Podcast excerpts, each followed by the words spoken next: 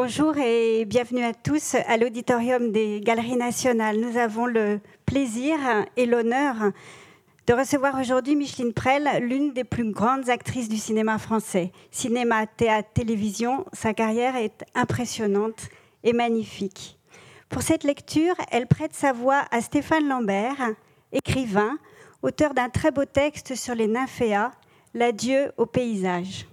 À l'issue de cette lecture, Stéphane Lambert dédicacera son ouvrage à la librairie de l'exposition. Je vous souhaite un très bon moment en la compagnie de Micheline Prel et du beau texte de Stéphane Lambert. Merci beaucoup.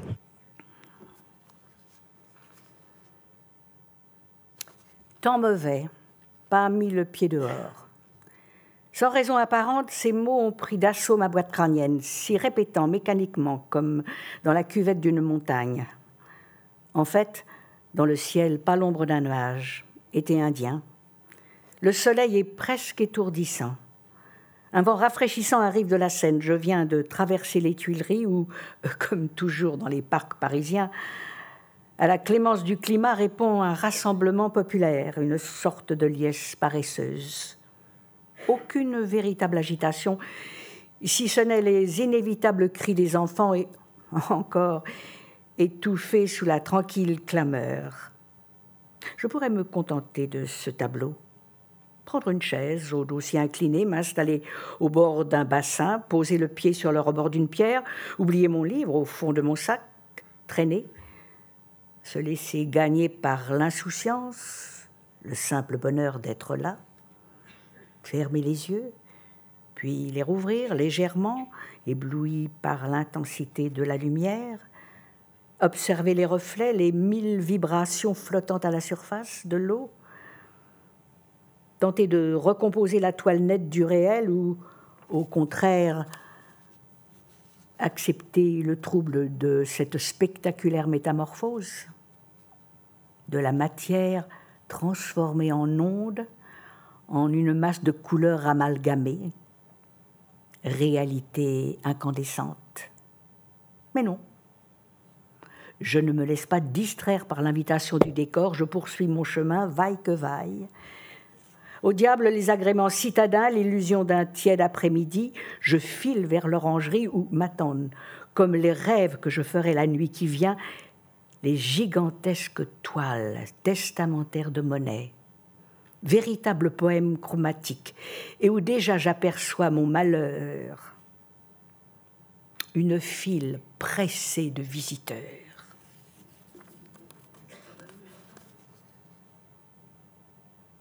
43 ans de sa vie à Giverny, la moitié d'une existence d'homme. Chronologie engloutée dans l'atmosphère.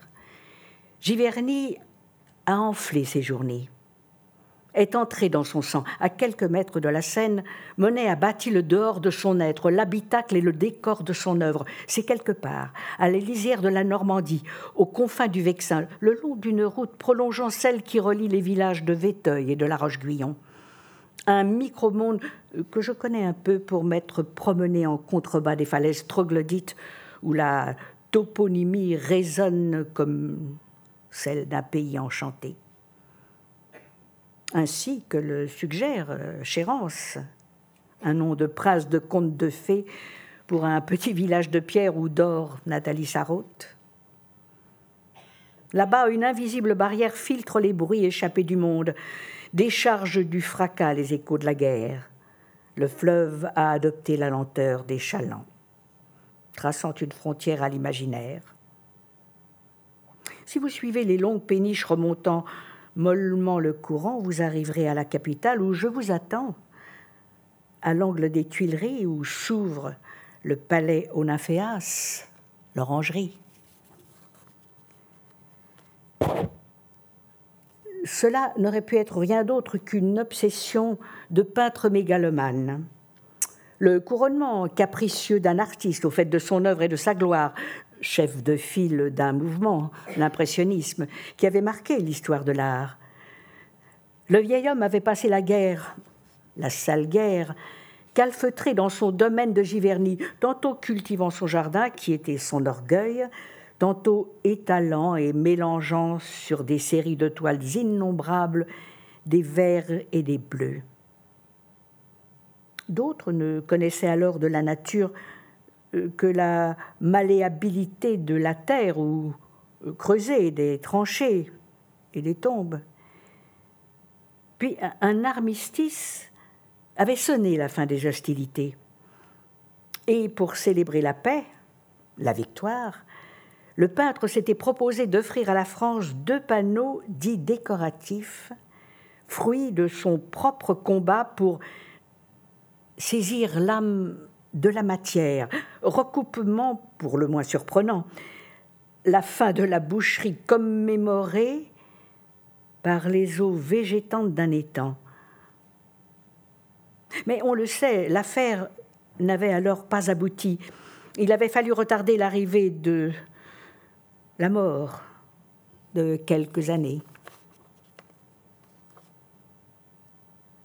Élaguer l'horizon, s'atteler à vaincre euh, cette cécité menaçante pour encore voir, au moins, un peu ce qu'il aimait, le ciel, l'eau et les arbres, reprendre le chemin de l'atelier immense construit pendant la guerre, non pour s'extraire de la réalité, mais pour entrer davantage dans sa substance, deviner, à travers ces ténèbres commençant à se former devant lui, l'au-delà de l'apparence. Il aurait certainement pu tout lâcher sans ce retard de la donation, à présent que tout le monde était mort. Alice, Jean et Suzanne, et dans le lointain Camille. Oh, Camille. Tant de temps s'était déjà écoulé depuis lors. Camille. Le temps dévore ses enfants. Était-ce encore la même vie? Était-ce le même corps qui l'enveloppait aujourd'hui que celui avec lequel il l'avait aimé, passionnément aimé? Et comment était sa peau à elle alors? Il ne pouvait plus précisément s'en souvenir. Elle avait mis en quelque chose d'incertain. Tant de saisons s'étaient succédées, tant de terres retournées, de fleurs fanées, tant de résurrections. La vue avait baissé, il n'y avait pas de doute. La barbe était blanche, d'un blanc dont on savait qu'il était le bout de la couleur. La gamme ultime avant l'effacement. Il avait la terrible impression qu'il était le seul désormais, seul survivant du grand cataclysme. C'est pourquoi, vous comprenez, le regard qu'il offrait humblement, ce qu'il avait enseveli dans le regard offert, lui semblait être plus que sa vie. Des milliers et des milliers de vies disparues dans la guerre, éparpillées dans le grand rien, rapatriées dans la vision de l'étang étendu vers une contrée imaginaire où habitait l'humanité en poussière. Car telle était la véritable version de la dernière grande tentation du peintre absoudre le monde dans une parcelle d'eau, dans une éclaboussure de bleu et de vert. L'effort que cela avait coûté. Les réveils chaque matin avant l'aube, pendant plus de vingt ans, à observer le jour se lever, prendre d'assaut le décor pour saisir minute après minute, toutes les tonalités de la lumière, de sa réverbération, absorption à la surface de la terre, dans la nappe d'eau tranquille, voir les contours se former, se diluer, se confondre, décomposer l'épaisseur en dégradés de pigments, c'est là, oui, c'est là que le monde s'unit. Tenter de pécher l'indomptable totalité les heures à douter, à ne rien prendre d'autre que de l'air, de la fumée de cigarettes, des toussotements, la multiplication des points de vue. Soudain, pour se distraire, la construction d'un pont japonisant. Le tâtonnement, finalité jamais atteinte, reculant chaque soir comme la marée, l'attente d'un nouveau réveil. Et avant cela encore, il avait fallu braver les administrations, les revers de fortune, et dès que les autorisations avaient été obtenues, détourner un cours d'eau pour alimenter les étangs. Ici, il fallait à tout prix reconstruire le monde, concentrer l'univers, des mesures du peintre horticulteur qui s'était employé à rassembler autour de lui des végétaux des quatre coins du globe. La botanique déployait là son vocabulaire, saule, pleureur de Babylone, glycine, azalée, bruyère, ou des fougères marquant la pérennité des temps, calmias, rhododendron, rosier, iris jaune et mauve de Virginie et du Japon, pivoine, citis, des arbres de Judée, où naissent les papillons, bambou pétasite, tamaris, philosophie du verre, sans oublier toutes les variétés de nénuphars, euh, dialectique de la plante aquatique, que d'efforts, de floraison, de moments où la lumière devient douleur, puis de brusques et saisissantes épiphanies, car la vieillesse pesante est tellement présente qu'on avait l'impression que la jeunesse n'avait été qu'un rêve du passé, une illusion menant au désastre, et, et, que ce corps aussi lourd, aussi étranger que la peau d'une bête, il fallait le porter comme le tribut de la vie qui n'avait pas encore cédé alors ses plis dans l'épaisseur du derme, ses nervures proéminentes, ce dehors qui craquelle et, et ses organes qui, à force de fonctionner, s'usent. C'était la récompense des années qui nous avaient été données. Et le chagrin qu'on sentait remuer en soi était au fond un baume bienfaiteur. Et les humeurs s'acclimataient aux saisons, et chaque jour apportait sa graine, chaque matin révélait sa nuance, une clarté nouvelle, dégageait l'opacité morose, et peu à peu, le décor devenait cimetière qui avait tout avalé.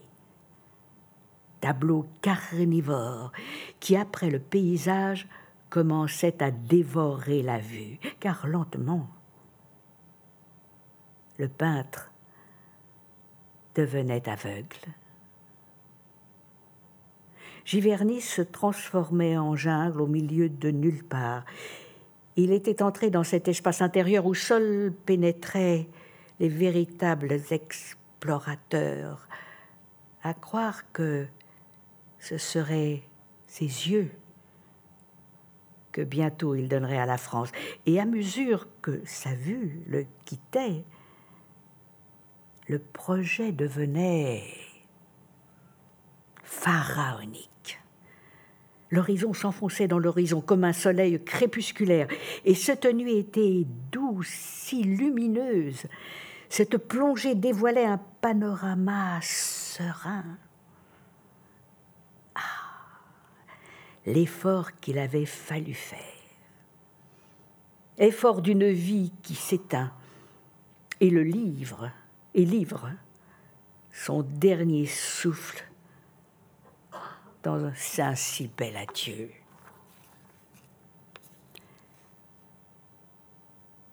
Alors, quand il n'y avait plus rien à déplorer, il n'était resté que la certitude d'être dans la bonne direction. Nulle perspective claire, une certitude fragile et parfois ombrageuse, rien de statique, la conviction mouvante de creuser au bon endroit, sourcier illuminé et affaibli, qu'alimentait et renforçait la foi en son art, une foi combative que n'arriverait pas à atteindre l'indifférence ou le mépris. Après ce siècle qu'il avait enterré, un siècle nouveau était né. Le monde avait changé. On le disait de même qu'on devait dire de lui qu'il était terminé, que son art était mort avec le siècle enfoui. L'impressionnisme n'impressionnait plus personne. Allons bon, ce vieux monsieur, vivotant à l'écart des révolutions du monde, l'on disait presque aveugle. On le plaignait un peu quand on le visitait. On le plaignait avoir son obstination à ne pas renoncer au pinceau, à, barbouiller des toiles avec des couleurs presque crasseuses, comme le feraient les enfants. Il fallait bien que vieillesse se fasse. Le monde était en train de se redessiner. Les bolcheviks avaient pris le pouvoir en Russie. Picasso et Bresson et, Breton avaient fait de même à Paris tous les jours. La modernité était réinventée dans cette frénésie du neuf. On sentait évidemment peser la suspicion sur ceux qui incarnaient le passé. Et cet isolement du vieux maître dans ce domaine si éloigné de Paris pouvait apparaître comme un embourgeoisement de vieillard.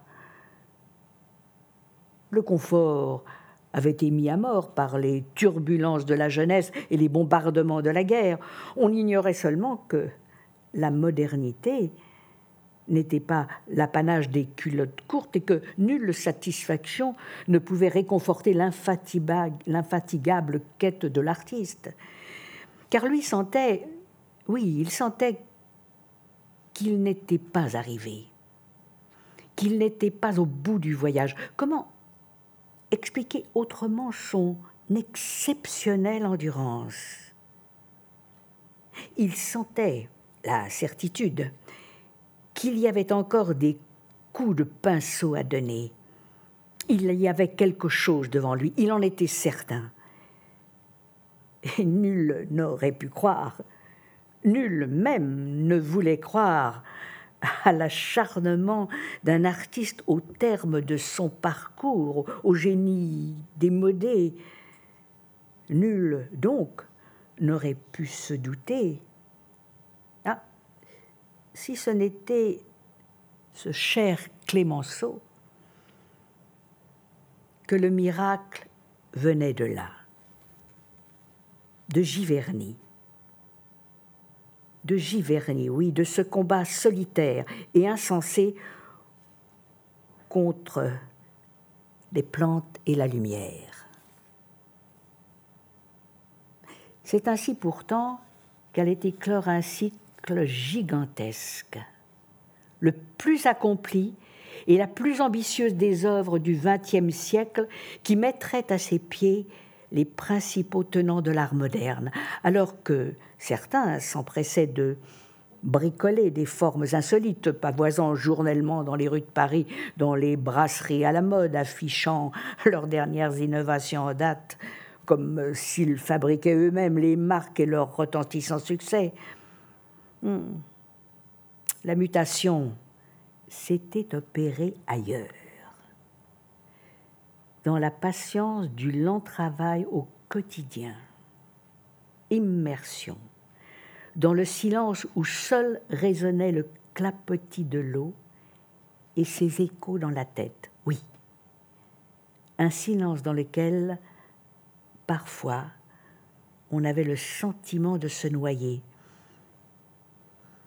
le seul lieu, à vrai dire, où la création tienne, car il n'y a pas de port dans cette traversée, brouillard dans lequel on s'enfonce et euh, qui n'offre quelquefois qu'une éclaircie au sens, qui fait que certains soirs, l'on peut se poser sur une chaise en osier en bordure des étangs, une cigarette allumée entre les doigts, comme sur le pont d'un bateau, face à la masse de l'horizon assombri, deviner la mer et qu'était la nuit.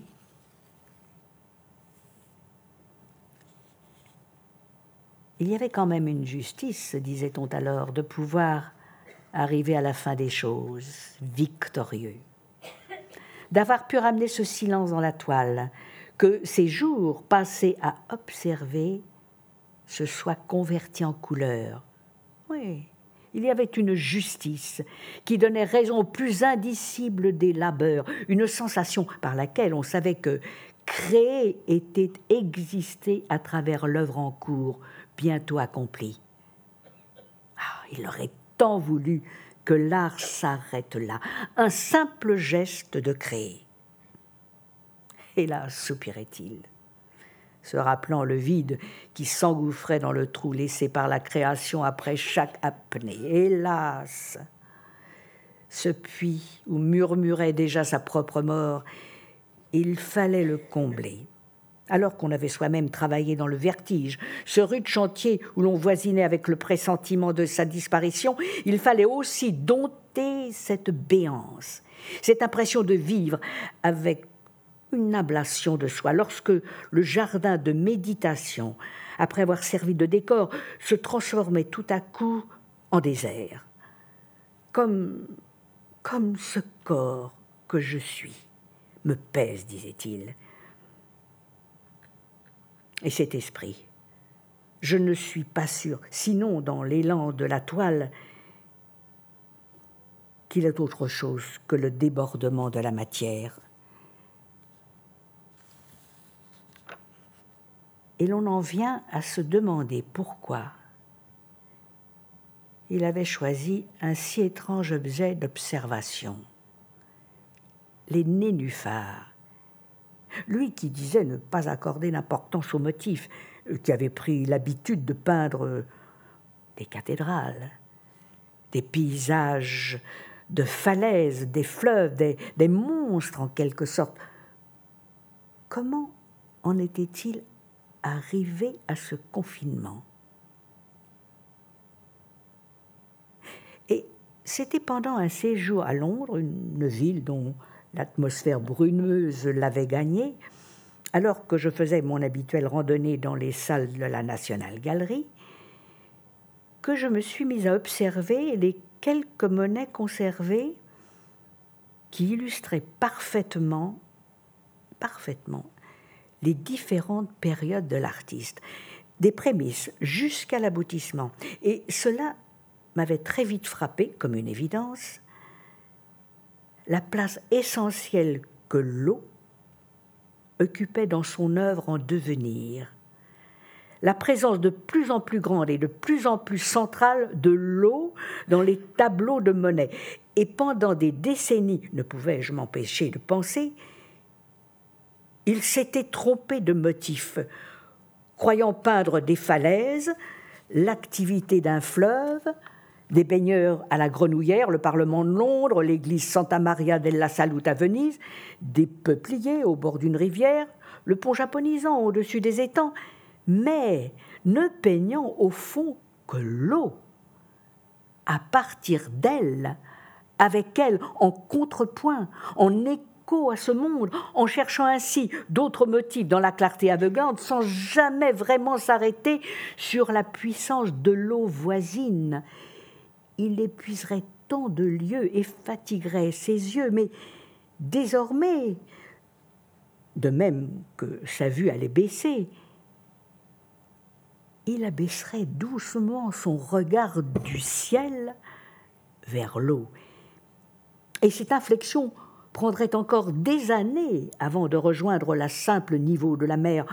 Le déclin de l'âge l'amènerait lentement à davantage d'humilité dans le sujet traité, à, saisir par exemple avec plus d'intensité la teneur d'un étang jusqu'à y englober la totalité de la vie. On parle euh, à tort des reflets à la surface de l'étang. Il s'agit bien de phénomènes enfoui sous l'eau. D'abord, il s'était mis à peindre sur un bateau au milieu de la rivière pour mieux approcher la vérité de l'eau, puis sur le pont japonais, comme pour être au cœur de ce qu'il peignait. Mais après, après les années et les années passées à Giverny, qui avaient fait de lui un indigène, aussi implanté que la végétation, et il ne devrait plus passer par un tel subterfuge. Il appartiendrait complètement à ce monde qu'il l'avait autant happé que lui avait voulu, le, avait voulu le capturer dans sa peinture. Mais cela remontait bien plus loin encore, ainsi que me le rappelait cette vue du port du Havre. Oui, cela remontait à l'enfance, évidemment. Toute une enfance passée au bord de la mer.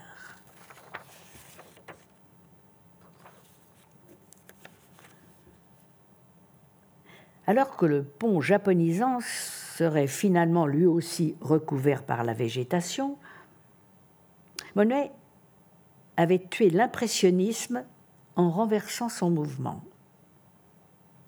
Mais l'histoire de cette œuvre ultime outrepasse la problématique d'une classification artistique. C'est le cheminement d'un homme, seul, à travers le dédale du monde et le labyrinthe intérieur qui va donner raison à sa seule foi d'avancer dans la direction qu'il sent être la sienne.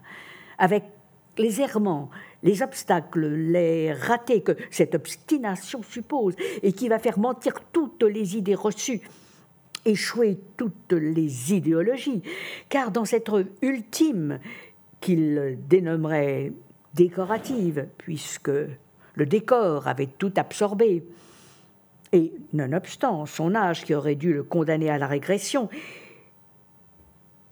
il dépasserait largement ses confrères, et pas que ceux du passé, mais également, également les jeunes contemporains, si avides d'innover, car c'était à l'écart où lui, où lui parvenaient quelques échos de l'actualité, par un lent processus de mutation auquel son parcours l'avait préparé, qu'il balayerait son retard.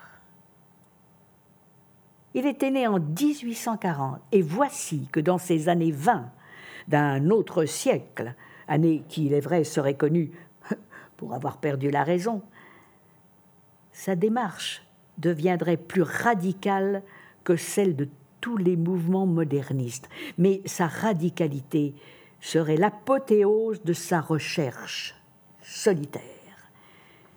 C'était ces tranquilles méandres qui l'avaient mené à ce couronnement dans la dilution. Cela n'aurait pu être qu'un point final ou une œuvre disproportionnée. Et c'était un départ.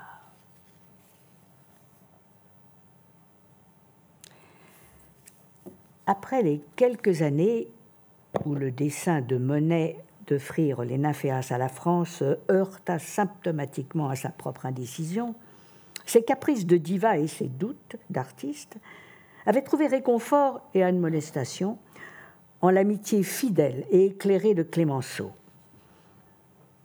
la donation trouva sa place dans ce coin des Tuileries. Le peintre avait lui-même choisi ce lieu.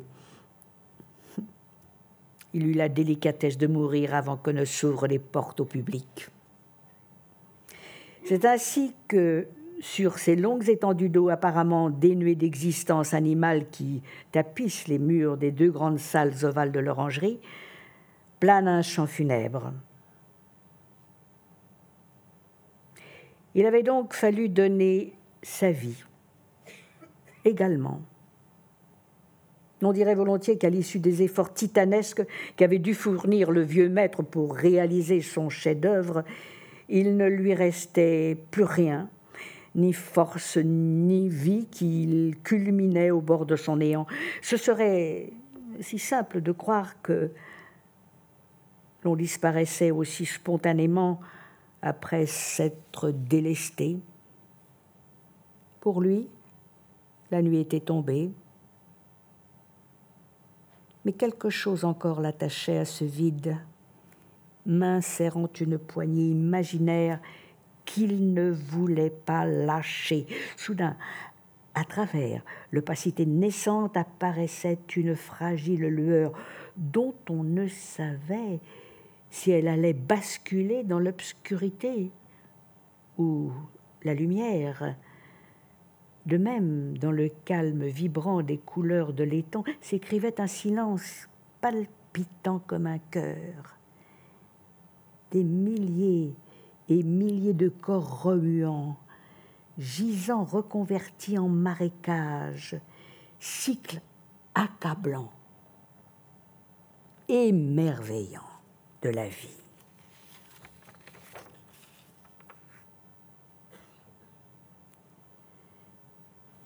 C'était un matin à la Fondation Beyeler dans les faubourgs de Bâle que l'idée m'était venue, ou plutôt euh, qu'elle s'était imposée à moi, d'écrire sur les nymphéas.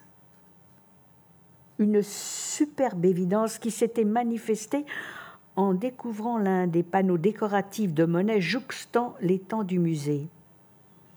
L'eau léchait littéralement la vitre derrière laquelle se métamorphosait en peinture l'art et la nature, l'art et la nature qui se retrouvaient dans cette architecture contemporaine si pertinemment qu'on ne savait lequel de ces deux éléments mettait l'autre en valeur. L'impression avait été suffisamment puissante pour qu'elle se maintienne en dépit de mes sempiternels reports et découragements. écrire sur les nymphéas. Cela tombait sous le sens. Les nénuphars m'avaient frappé au bon endroit. Leur volonté de parole n'en démordrait plus. Était-il dès lors responsable de ce climat pluvieux dans ma tête, alors que j'avais traversé les Tuileries sous le soleil? Après tout, c'était à eux que j'allais consacrer une partie de mon après-midi, je m'étais enfin décidé à mettre à exécution mon projet d'écriture. Et sans doute leur humidité avait-elle commencé à me ronger. J'avais toujours aimé suspendre la clameur des villes en me réfugiant dans leurs parcs. Et il me semblait que pour l'occasion, il s'agirait d'un excellent prélude à l'introspection qu'exigeait l'art, L'orangerie avait été conçue idéalement comme un espace de méditation. Une sorte de pronaos donnait d'ailleurs l'illusion de pénétrer dans un temple. Les naïades faisaient l'objet d'un culte. Le calfeutrage tamisé des verrières isolait ce lieu du reste de la cité. Un aquarium où survivaient quelques rares spécimens. Les âmes dites grises apprécie les couleurs de l'abîme. J'avais trouvé mon asile, façon de parler, car c'était sans, compter la croisade des infidèles qui n'avaient d'autre but que de ramener une poignée de terre sacrée. J'allais enfin atteindre mon objectif. La tentation de l'étang était presque à ma portée.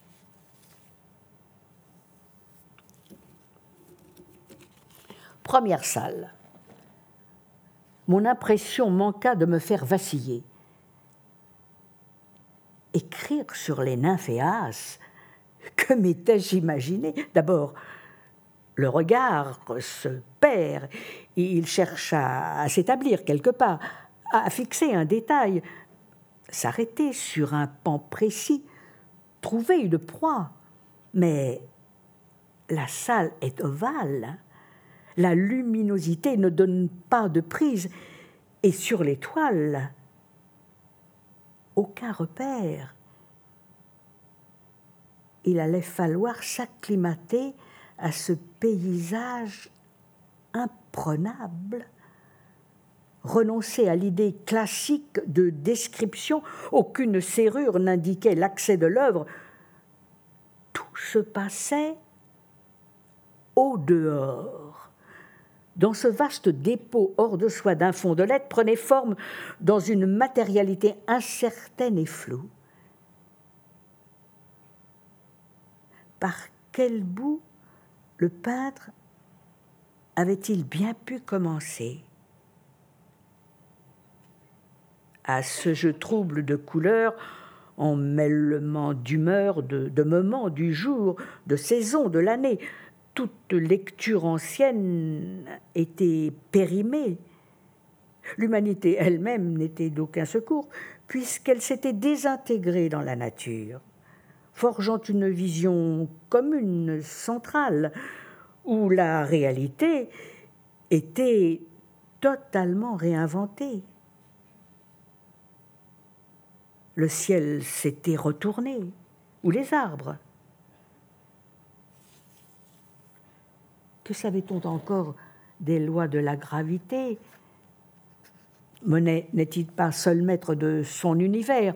L'horizontalité n'était-elle pas un désir de nos sens? L'enfer était un gouffre lumineux, la joie un matin pleureur. Les plantes se développaient comme un organisme. L'eau était ce qui, de près ou de loin, l'entourait. Source et réception, écran de projection de la vie et vie. Dans la représentation, l'ombre et le reflet ont autant de consistance que l'objet, fusion du solide et du liquide, alliance de l'insaisissable et de la matière, car sur cette surface où les nénuphars dormaient avec les nuages, les nymphéas étaient les seuls indices.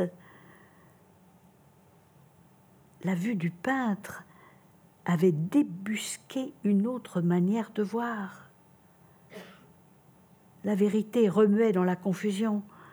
La tête nous tournait déjà, le paysage devenait intérieur, l'alternance était alcoolisée, zone claire, zone obscure, zébrure magnétique. On devinait la terre quelque part sous nos pieds, empêchant l'étang de se dérober. Car la terre, c'était l'art de retenir le monde. Seconde salle les champs de vision est un no man's land où nage et vole, flotte ou se reflète, s'estompe ou s'amplifie les éléments divers qui composent l'embrouillamini des sensations, images imprécises attrapées par le peintre, délivrées dans leur lenteur confuse comme des marques du passé, d'anciennes réalités, à, la vigueur atténuée par le temps. Oui, comme euh, si le peintre avait transpercé l'épaisseur du présent, retrouvé d'antiques couches sous le décor actuel. Ah, les âmes, murmure-t-on sans savoir ce que nous désignons. Comment illustrer que nous ne sommes pas morts malgré l'absence de corps? N'y a-t-il pas toujours un autre horizon derrière celui que l'on voit? Ainsi, la Terre est ronde, et les, et les couleurs ne sont jamais distantes. Les mythes remontent jusqu'à nous parce qu'ils sont notre histoire.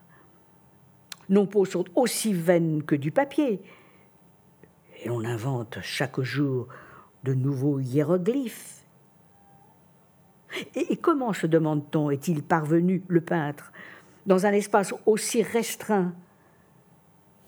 Presque rien d'eau et de nature à,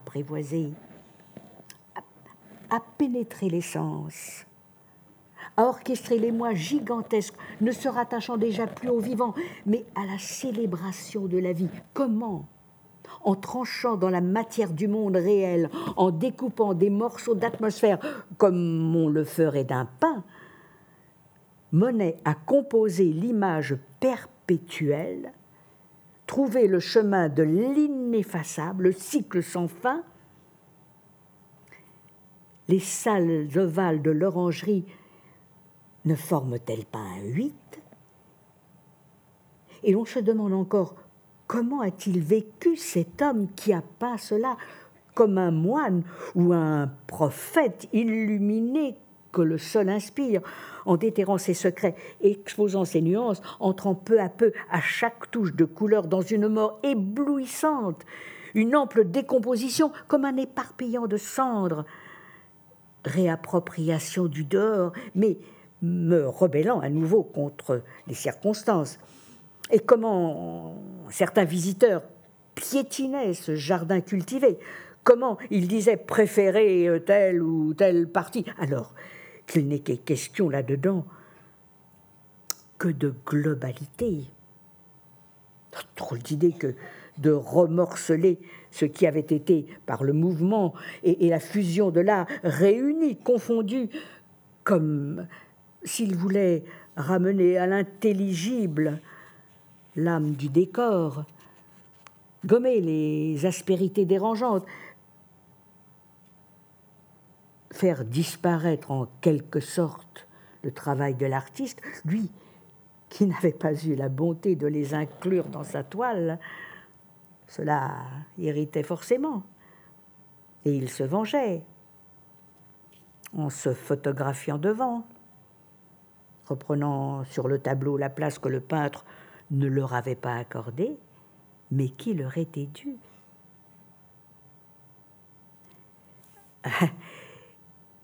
Et on leur avait pourtant dit que c'était si beau.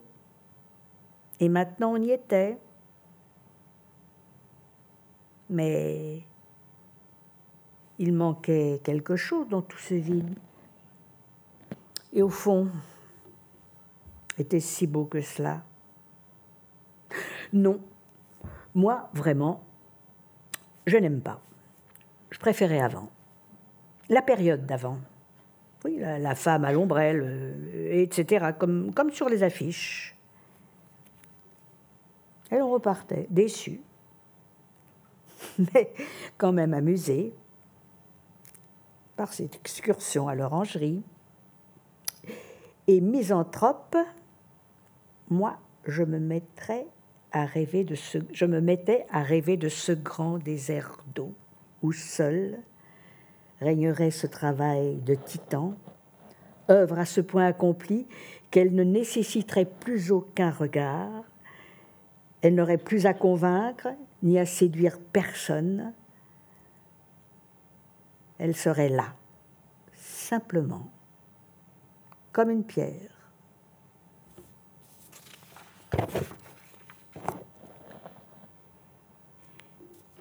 Et alors qu'autour de moi, l'on s'échangeait des paroles, je m'étais rapproché du mur.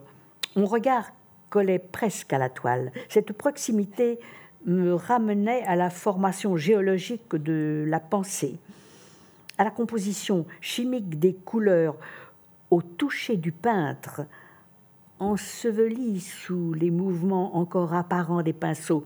Ces minutes et ces heures passées dans le tumulte de la création revivaient devant moi à travers les empreintes qu'elles avaient laissées. Je retrouvais les aléas et les, gestes perdus celui qui avait peint cela, ce géant qui avait vaincu le doute, avait travaillé dans la même proximité. Oui, c'était dans ce voisinage que s'était élaborée cette œuvre reproduite sans relief dans tant de livres. Cette œuvre qui avait suscité les commentaires les plus amers et les plus fervents, et aspirait désormais dans l'imaginaire collectif. Fallait se déplacer les experts et les foules. Cette œuvre que j'observais à présent de si près que j'aurais pu la désirer comme une peau, était née d'un corps à corps charnel d'un peintre avec la matière. Une toile tirée devant lui sur laquelle il avait étalé ses couleurs, mélange de pigments et de résine, jusqu'à se déposséder de soi. Oui, ce désir qui fourmille en nous pouvait atteindre aussi d'autres sommets, et la vie qui posait devant lui se transformait alors sous ses mains en maîtresse absolue. Ainsi nous était-il impossible de s'y dire quoi que ce soit précisément dans cet espace visionnaire. C'était une somme indivisible, non pas un monde renversé, mais un monde avec ses deux faces, sa double dimension réelle et abstraite, quotidienne et divine.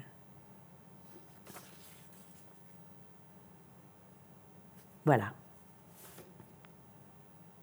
Il est temps pour moi de quitter ce lieu, palais Onaphéas, qui m'a donné le vertige tant je me suis laissé étourdir par leurs chants, ensevelir dans leur profondeur.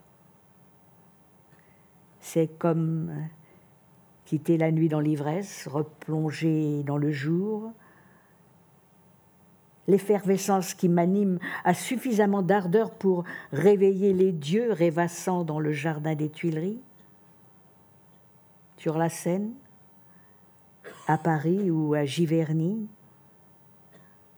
De longues péniches paresseuses continuent de passer, traçant tranquillement leurs sillons.